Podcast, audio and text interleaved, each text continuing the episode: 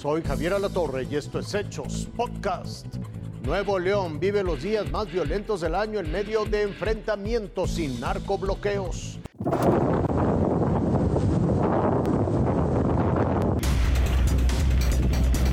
Así fue la respuesta de supuestos miembros de la delincuencia organizada ante los operativos en su contra de la Fuerza Civil de Nuevo León. El primer choque entre estatales y delincuentes fue en el municipio de Doctor Arroyo. Ahí murieron dos criminales y seis más fueron arrestados. Minutos después, otro grupo armado desató el infierno sobre la carretera nacional, a la altura de Gualahuises, en la región sur de Nuevo León. Los presuntos miembros de la delincuencia organizada prendieron fuego a tráileres, desatando el miedo entre los automovilistas. Más tarde, más llamas. Camiones de carga incendiados bloqueaban la carretera Linares Galeana. También cruzaron al menos un autobús de pasajeros.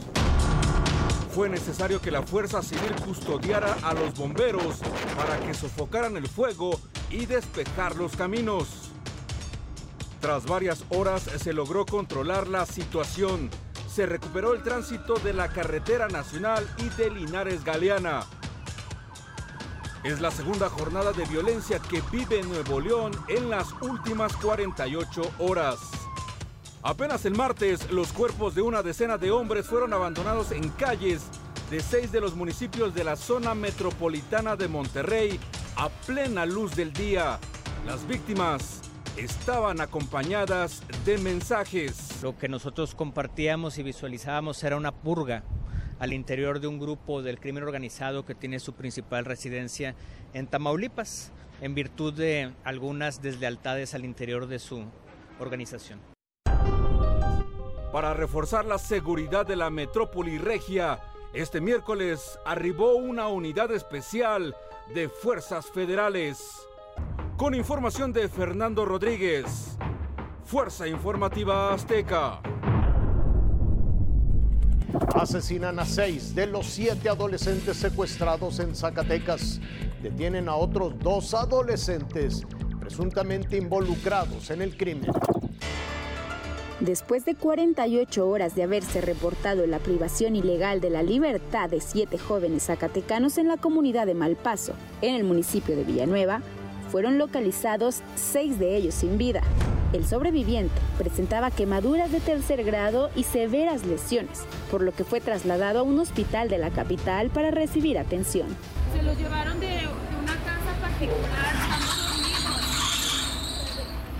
A mi hijo se lo llevaron sin zapatos. Los demás carriles no. En ese video ahí se ve que los traen caminando descalzos. En espera de información, familiares, amigos y conocidos mantenían tomada la unidad regional de seguridad sobre la carretera federal 54, a menos de 500 metros de donde sustrajeron a las víctimas. Posteriormente, tras informarles sobre avances sobre las investigaciones, decidieron trasladarse al lugar donde ocurrieron los hechos.